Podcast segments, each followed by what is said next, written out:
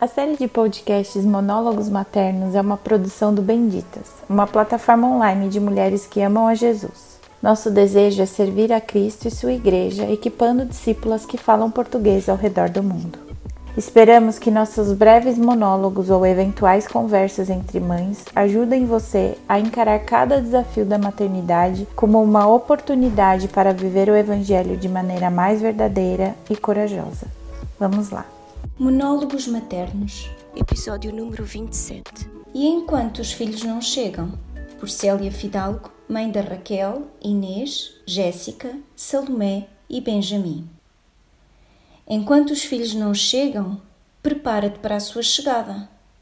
Não quer dizer prepara-te comprando roupa, fraldas, mobília, nada disso. O que quer dizer quando digo prepara-te não é uma disposição mental é solidifica o teu relacionamento com Deus.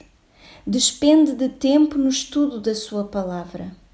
Memoriza-a. Ora por mais tempo e mais pessoas. Canta louvores. Deixa que a Sua palavra te examine, corrija, eduque e transforme para a glória de Deus.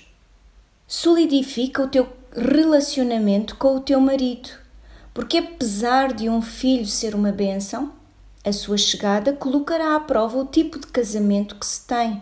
Poderá vir um bebê chorão, com os horários trocados, que tem uma fome desmedida e quer mamar a toda a hora, só se acalma no colo.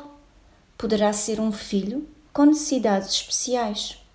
Conversem muito acerca de coisas sérias e de coisas não tão sérias. Saiam e aproveitem o tempo a dois. Solidifica o teu relacionamento com a Igreja. Serve, ajuda, cria novas e alimenta as amizades existentes. Procura ter na tua vida pessoas não só da tua faixa etária, mas mais velhas também, maduras na fé e com experiência na vida. Podes não te identificar com as suas histórias, mas até poderás aprender como não fazer algo.